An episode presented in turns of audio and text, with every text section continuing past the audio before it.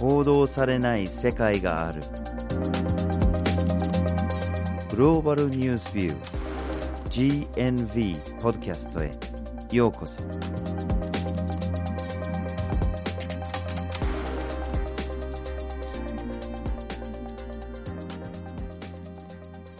バジル・ホッキンスです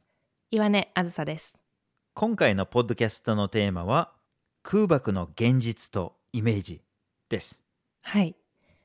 今回少し重いテーマにはなるんですけども、うんリスナーの皆さんどうでしょうか？この空爆っていうのはテレビや新聞といったニュースの中でこの爆破のシーンであったりとか瓦礫になってしまった街の写真というのを目にすることもあるのではないかなというふうに思います。そうですね最近あんまり見かけないような気もしなくはないんだけれどもうん。報道される時はあったりしますよねはい。しかしこれらの報道で世界の空爆の現実っていうのは本当に伝わっているんだろうかと疑問に思ったりします、はい。まあ、爆破シーンを見た時に実際その被害はどうなってるのかと被害に関しても見えてないところもいっぱいあるしその空爆されている場所によっても違ってたりしますねたくさん空爆されてるのにあんまり報道されてないところがあったりとかこういうようなギャップもあったりするんじゃないかなと思ったりしますはい。そこで今回のポッドキャストでは、まずはじめに空爆の現実について、二つ目に空爆の傾向について、そして最後に報道とのギャップという三つの視点からお送りします。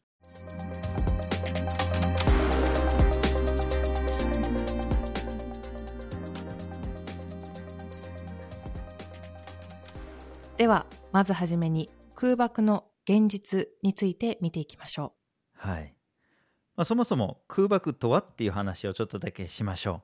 まあ皆さんが想像してる通りだとは思うんだけれども要は飛行機から爆弾を落とすという行為なんですよねただその落とすものとか落とし方とかっていろんなパターンがありましてう。うん。まあ例えば本当にその飛行機から落とすっていうこの自由落下型のものもあれば精密誘導ができる最新型のものもあったり様々ですね。はい。そしてこの空爆を行う機械、何が爆弾を運んでいくのかというのもいくつかの種類があります。うん。まず一つが有人型と呼ばれるもので、戦闘機や爆撃機、そしてヘリといったものに操縦する人がいて、その人が操縦して空爆を行う地域まで行って、そこから爆弾を落とすというものがあります。うん。もう一つが無人で行われるものです。これは近年非常に数が増えてきてるんですけども、ドローンを使って爆弾を積んで、それを遠隔で操作して空爆を行う地域まで持って行って、そこで空爆を行うというものです。うん。まあこれも様々で一般人が購入できるような、まあ、おもちゃにもなりうるようなものに爆弾をつけて使うものもあれば戦闘機に近いような形の、まあ、本格的なもので世界の裏側の部屋から遠隔操作ができるものまで様々ですよね。うん。またその標的となるものも様々で、まあ、建物とか軍事施設とかを破壊しようとするものもあれば人に対する空爆も車両に対する空爆もあったりするんですね。うん。で特殊なものも中にはあったりするんですね。例えばその建物を標的にするんだけれども補強された地下室があるとしてその補強されたコンクリートを突き抜けて地下室にあるものを爆破できるっていうようなものもあったりするんですね。うん。で標的によっては空爆の形とか爆破の種類とかっていろいろあるんですよね。まあ建物とか軍事施設とかを破壊しようとするものに関してはとにかく爆破の範囲が非常に広い迫力のあるものになってたりするものがあるんだけれども例えば人に対するものだと規模がもっと小さかったりあるいはそのクラスター爆弾っていうのもあるんですねでこのクラスター爆弾っていうのが一つの爆弾として落とすんだけれども落下してる最中にパカッて開いてそこから何百ものもしくは何千もの小型爆弾が非常に小さいものが出てきてうんでそれがばらまかれて一人一人を殺せるような形になってたりしてるんですね。うん、これらの爆弾なんですけどもどれほど落とされているのか何発落とされているのか。これ実は詳しい数っていうのは分かっていないんですね。うん。その一つの理由というのがこの空爆を行う国っていうのはそもそも私たち年間何発落としましたっていう報告をしなかったり。もっと言うとこれらの国々がそもそも何発爆弾を落としているのかって数えてもいないっていうケースが非常に多いんですね。うんなので落としてる側も把握しきれていないので詳しくはわからないという現状になっています。ですよね。まあそんな中でもなんとか数えようとする研究プロジェクトがあったりするんですね。はい。その一つがアクレッド ACLED っていう研究プロジェクトなんだけれどもまあ空爆だけじゃなくて世界各地で起きてる武力行為をとにかくひたすら数えるっていう研究プロジェクトがあるんですね。数えては分類化してつまり戦闘なのか暴動なのか空爆なのかそういうようなこう種類に分けてうん。その希望も含めてできるだけ情報を伝えようとするっていうプロジェクトですね。で GNV ではこのアクレッドが出してる統計の10年分2010年から2019年までの期間の空爆に関するデータだけをピックアップして分析したんですね。はい。で数えてみると驚くことにっていうか10年間で世界で空爆が行われた回数が5万3726回でした。はい。これあくまでも回数であって5万3000発というわけではないんですよね。ですね。だから何発かって言ったら多分このん何倍にも上るでしょうね。うん。これものすごい数ということがわかりますよね。うん。そしてこれらの空爆による被害というのも様々です。うん。この空爆が行われることによってまず爆破が起こります。それによって爆発物の破片だったりとか壊れたものの破片さらには衝撃波といったものが広がって周辺の建物や人にも影響を及ぼすということがあります。うん。さらにこういったものというのは建物の破壊なども引き起こしますしその後の火災などにもつながります。うん。そしてこれらの爆発というのはもちろん人にも被害を及ぼしますう。ん。時には命を落としたり、または怪我を負うということもあります。そして例えば直接的に自分は怪我をしなかったとしても家族や友人、大切な人を亡くすという人も増えていますし、さらにはこれらの空爆が心理的な影響を及ぼすということも分かっています。うん。例えば空爆を体験した自分の家族が空爆に巻き込まれたといったようなことはその人が空爆に対する不安感を持つことにつながりますしそこから発展して空自体に対する不安感といったものにつながるということも分かっています。一つのケースではもともととても青空が好きだった子供というのが青空を見ることが怖いというふうに感じるようになってしまった。それは空爆する側の都合で晴れて日は標的定めやすいしうん、空爆しやすいっていうことで晴れた日は空爆が多く発生するっていう理由ですよね。うん、いかにその地域が普段から空爆の恐怖下で暮らしてるっていうことが分かっちゃうんですよね。はい、そうですね。さらにこの空爆の恐怖の下で暮らしている子供の中には空の絵を描く際にドローンだったり戦闘機というものが描かれるということもあります。うん。さらにこれらの空爆に対する恐怖というのはコミュニティ、地域などにも影響を与えています。うん結婚式やお葬式、コミュニティの集まりといった人が集まる場所に爆弾が落とされるかもしれないという恐怖からこういった集まりができなくなっていくということもあります。うんなんかそういう話を聞いてるとそもそもこの空爆の標的って誰なのかってうん、考えちゃうんですね。要するにそのえ結婚式とかお葬式とかも結局避けなきゃいけないってどういう状況なのかって、はい。まあ本来ならば空爆というものは世の中には存在しないんだけれども、うんまあ、あったとしても戦闘行為として軍人対軍人で行われるっていう、まあ、国際法上はそういうふうになっているはずなんですね。はい。つまり一般市民を狙っちゃいけないと。しかし結果的にたくさんの一般市民が空爆の被害者になってしまっているんですね。まあ意図を問わずですけれどもうん。意図的に一般市民を空爆する場合もあれば、まあ、誤ってする場合もあるかもしれないですね。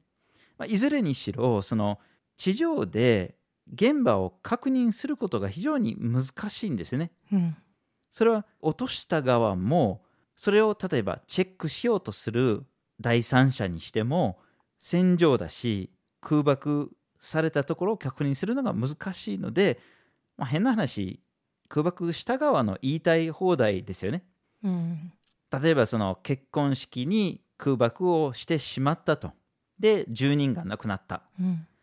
だけどそれを例えばマスコミとかに報告せざるを得ないってなった時にはいや10人のテロリストを殺しましたとか10人の戦闘員を殺しましたとかうん。まあ確認しようがないので、まあ、言いたい放題っていう部分があったりするんですよね。はい。でもう一つ怖いのがダブルタップと呼ばれるもので、まあ、ある標的を狙って一発を空爆しちゃうと。うん。でしばらくしてから同じところにも空爆すると。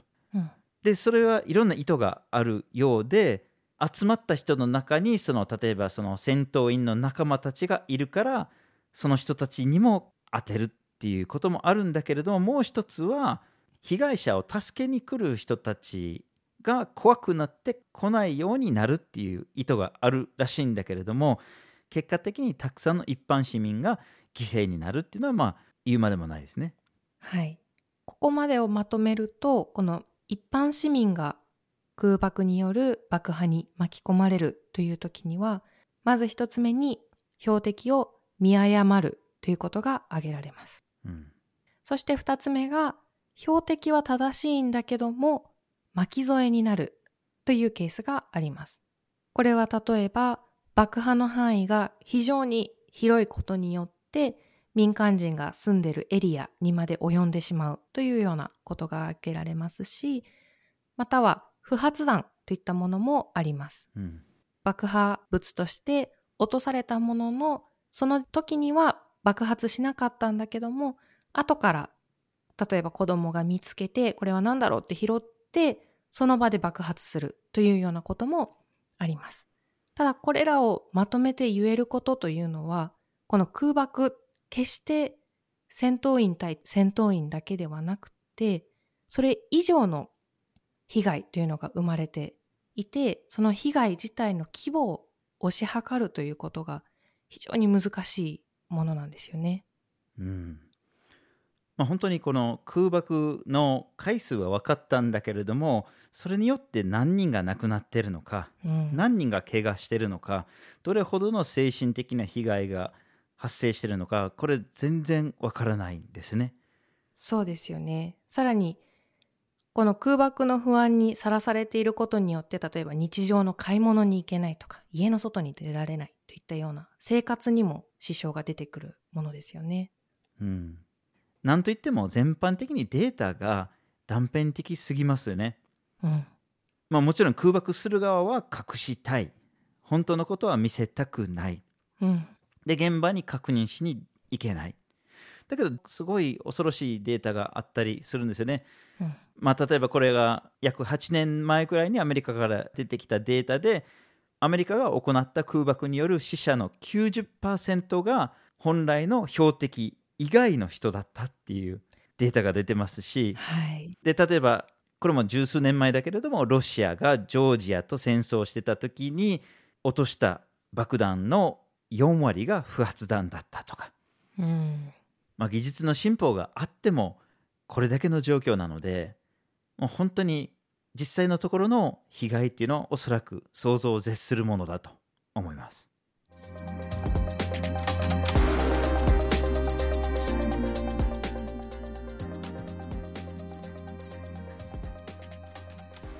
では続きまして空爆の傾向について話をしましょはい。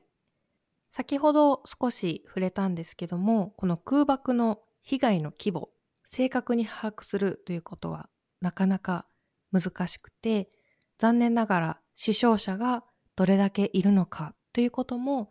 正確には分かっていません。う。うん。ただ、何回空爆が行われたのかなどの回数についてはある程度データが出ています。ですよね。なので先ほど挙げたアクレッドっていう研究所のデータ、この2010年から19年までの10年間で約5万3000回の空爆を年別とか地域別とかっていうのは見ることができるんですね。はい。誰がどこに落としたのかっていうデータは見ることはできるんですね。はい。今回そのデータを分析してみました。はい。このアクレットの2010年から2019年の期間のデータから見てみると、2010年から2014年の間には比較的空爆回数というのが少ないということがわかります。うん。ただ、2015年に空爆の回数が跳ね上がって、2017年にその回数はピークを迎えるということが分かりました。うん。そして、この2017年にピークを迎えた後は、2018年、2019年も高いままという傾向が見られました。うん。まあ前半は少なくて後半が多いと。うん。なぜそういうふうになったのかですね。理由は結構わかりやすいんですね。2015年あたりから世界で大きな武力紛争が発生してしまったところですね。うん。一つ目はイエメン紛争ですね。まあ、GNV はポッドキャストでも記事でも何回か取り上げてるんですけれども2014年に紛争がスタートして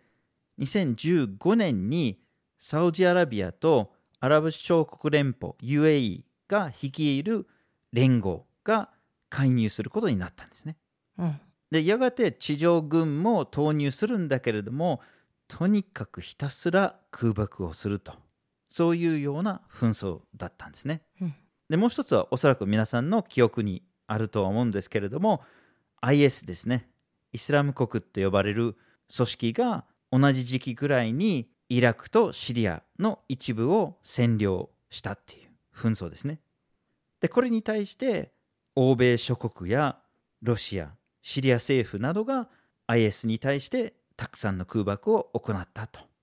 この2つの紛争がこの空爆の回数の上昇の背景にあると言えると思います。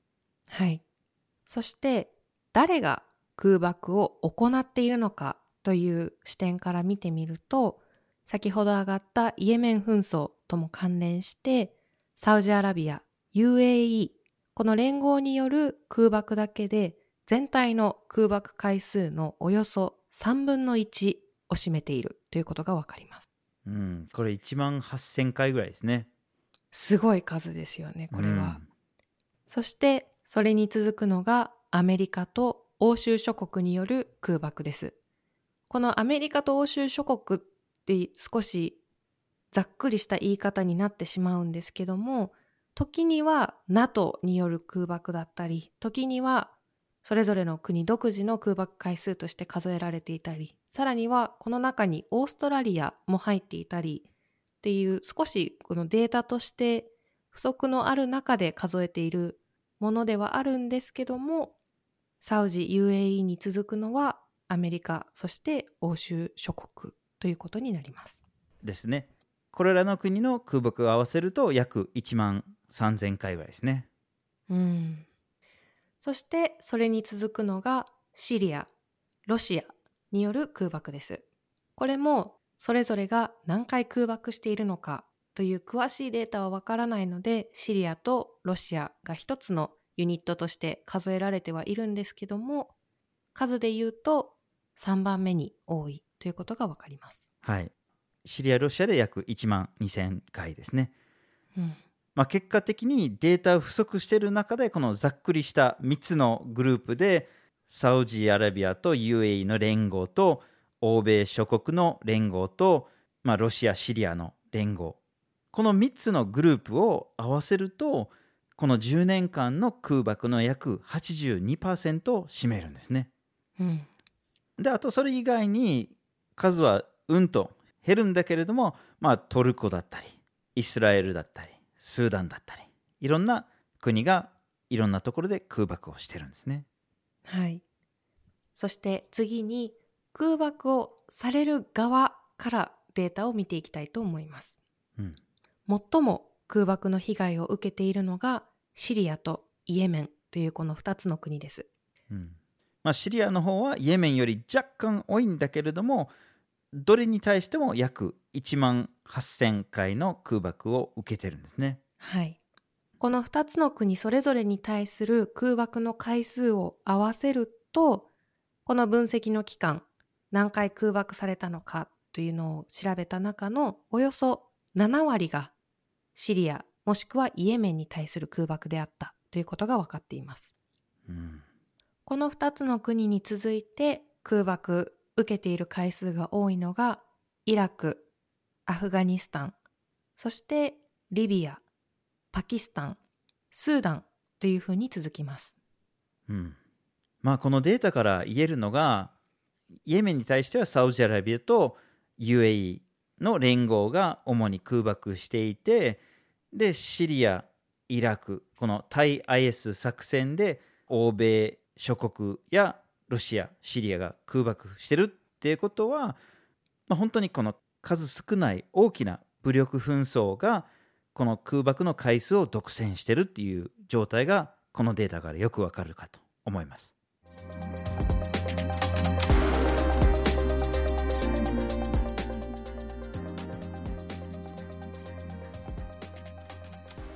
では最後に報道とのギャップについて話をしましょはい。先ほど少し数が上がったんですけども、2010年から2019年の間におよそ5万回の空爆が行われた。う。うんこれかなり驚きの回数なんじゃないかなというふうに思います。うんそれに加えて5万回という回数の中にサウジアラビアの連合とイエメンというこの2つのアクターがかなり重要な位置を占めているということに驚かれたリスナーの方もいるのではないでしょうか。うんこれはやはりイエメン紛争というのがほとんど報道されていないというところとつながってくるかなというふうに思います。うんそしてここから見えてくることというのがやはりこの空爆現実に何が起こっているのかということと私たちが普段の情報源として見ている報道との間に大きな隔たりギャップがあるんじゃないかというふうに考えています。はいまあその実際のギャップをちょっと確認していきましょう。はい。まあ、今の話にもあったようにサウジアラビアの連合がイエメンに空爆してきたと。で回数で言ったらこの10年間でサウジアラビアの連合が世界一ですね。うんで空爆をされる側としては、まあ、イエメンはシリアと並んでほぼ1位とも言ってもいいくらいですね。うん。じゃあそれに対する報道はどうなのかと。この同じ時期ですね、この同じ10年間で、読売新聞の世界の空爆に関する報道量を分析してみました。はい。この分析を見てみると、空爆をする側としてサウジアラビアが空爆報道に出てくるのは、全体の報道量の5%以下ということがわかります。うん。これ、実際の空爆では、サウジアラビア空爆する側として全体のおよそ3分の1を占めているというところからかなり大きく外れているということがわかると思います。うんそして空爆される側としてのイエメンが読売新聞の報道の中出てくるのはこちらも5%以下という数字なんですね。うん。ここもサウジアラビアと同様に空爆されている回数に対してその報道回数というのがかなり外れているかなり少ないということがわかりますですね。じゃあ報道量が多かったのはどこなのかと見てみると空爆をする側としてはアメリカと欧州諸国の連合による空爆ですね。これ圧倒的な差ですね。10年間の報道量の約半分がこの国々が占めてるんですね。そして2番目に多かったのがシリアとロシアによる空爆ですね。これ全体の2割ぐらいを占めてるんですね。はい。そして反対に空爆を受けた国で報道されていたのはどこかというのを見てみると、これも全体のおよそ半分をシリアが占めています。うん。そして IS と関連してイラクが2番目に多く報道され、3番目にパレスチナ、4番目にリビアという報道量で続いていきます。そうですね。まあ、パレスチナはイスラエルから空爆を受けていて、空爆の回数は比較的に少ないんだけれども、報道されるものとしては3位に登場するところが、またちょっと注目すべきところでもありますね。はい。ではなぜこの空爆の現実と空爆に関する報道においてこれだけの差が出てくるかというのは気になるかと思います。はい。まずなぜアメリカと欧州諸国による空爆がこれだけ注目されたのかっていうとまあ一言で言えばアメリカだからっていううん。ふうに言えるかもしれないんだけれどもまあこれは一般の報道にあるように日本の国際報道にはアメリカが常に一番報道される国であってまあアメリカがすることであれば日本のメディアが必然的に注目をしてしまうっていう傾向があるんですね。うん。なのでアメリカと欧州連合が対 IS でイラクやシリアに空爆したりあるいは NATO の一環でリビアを空爆したりするとそれは注目してしまうんですね。うんでまた視点がちょっとずれるかもしれないんだけれども日本だって必ずしも他人事ではないんですよね。うん。まあ、今回の分析期間より前の時期なんだけれども日本だってアメリカのアフガニスタンやイラクでの戦争に対して給油っていう形で戦争支援を行っているっていう経緯もありましたしはい。アメリカの同盟国としての存在ももちろん大きいんですよね。でまたロシアがシリアで注目されるっていうこともあるんだけれどもまあロシアも大国としては日本が注目する国でもあるんですね。うん。その一方で気になるのが、なぜこれほどイエメンが登場してこないのかというところですよね。うんこの空爆の回数で見ると、シリアとほぼ並ぶぐらい空爆を受けているのにもかかわらず、これだけ報道が少ない。それに加えて、イエメンの紛争というのは世界最悪の人道危機と呼ばれるほどの被害をもたらしています。うんそれにもかかわらず、これだけ日本のメディアにおいて、イエメンに対する空爆についての報道が少ない、この背景には、まず一つは、情報源へのアクセスのしにくさというのが考えられます。うんまあ、この紛争においてはサウジアラビアがイエメンへの入国もコントロールしてきた状況でそもそも報道関係者を受け入れないっていうスタンスを長年取ってきてましたね。はい。とはいえ、対 IS の紛争における空爆っていうのはやはりこれだけ報道されている中で、IS による情報のコントロール、例えばジャーナリストを殺害するという事件もありましたし、ジャーナリストが付近の周辺の地域に入ることができない。さらに、この IS に対する情報っていうのがかなり限られている中で、この情報へのアクセスのしにくさというのは、対 IS、シリア、イラクに対する報道とイエメンに対する報道、どちらも情報へのアクセスは難しい状況にあると思います。うんにもかかわらず、やはりイエメンに対する空爆の報道がこれだけ少ないというのは、情報のアクセスのしにくさ以外の理由が考えられます。うんここでイエメンに対する空爆とシリアに対する空爆の違いというものを考えてみると、シリアへの空爆というのは IS に対する空爆とつながっていて、これは善悪のストーリーで見やすいということが挙げられます。うんまあ、IS は誰から見ても悪者として扱われてその、まあ、正義の戦いっていうふうに描けるわけですね。うん、一方でイエメン紛争というものを見てみるとここにはサウジアラビアによる空爆ということと切り離して語ることができません。うんそしてこのサウジアラビアによる空爆というのが世界最悪の人道危機を引き起こしている一つの要因となっています。うん。そうなってくると先ほどの IS のように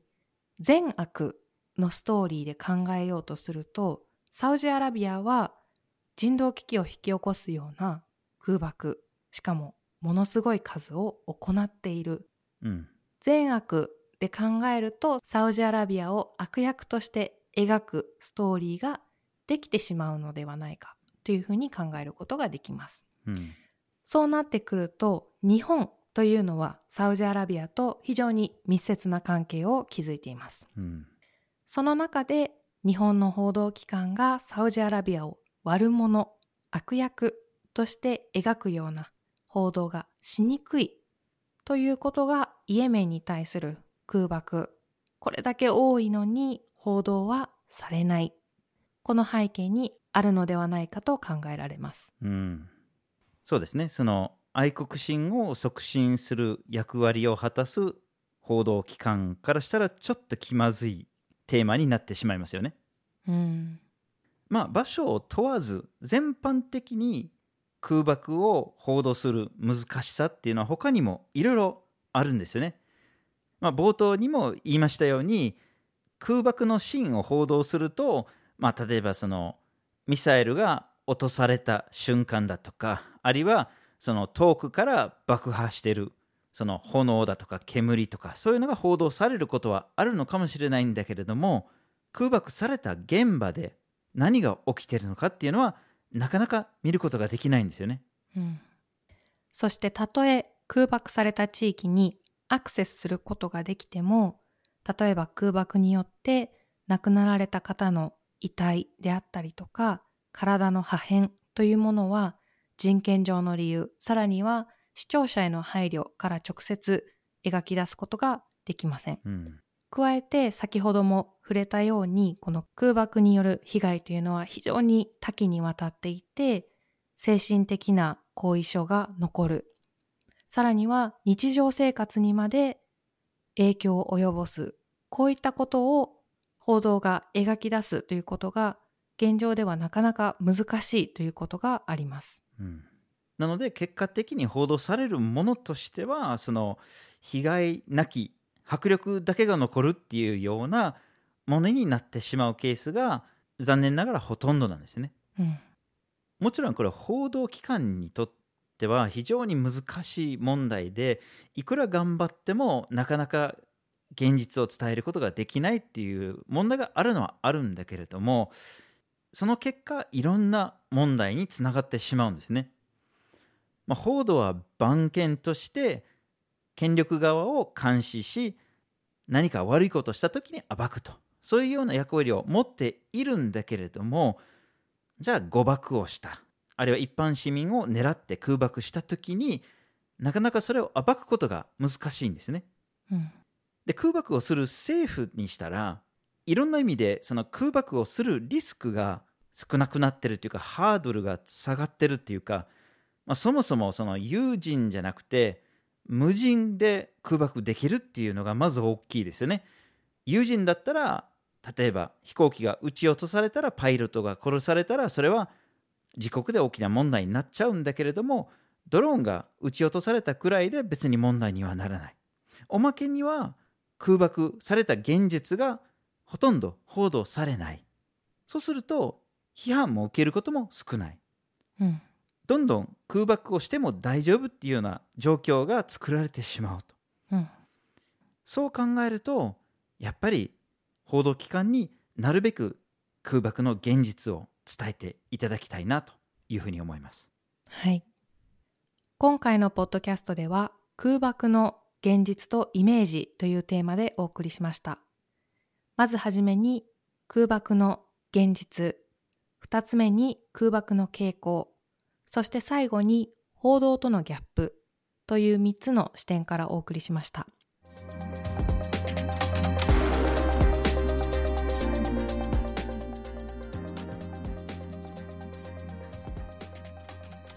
GNV は毎週木曜日19時に新しい記事をアップしています。火曜日と土曜日には1枚ワールドもアップしています。Twitter、Facebook、Instagram でも発信しています。ポッドキャストは毎月第1、第3月曜日に発信します。ぜひフォローしてください。次回もお楽しみに。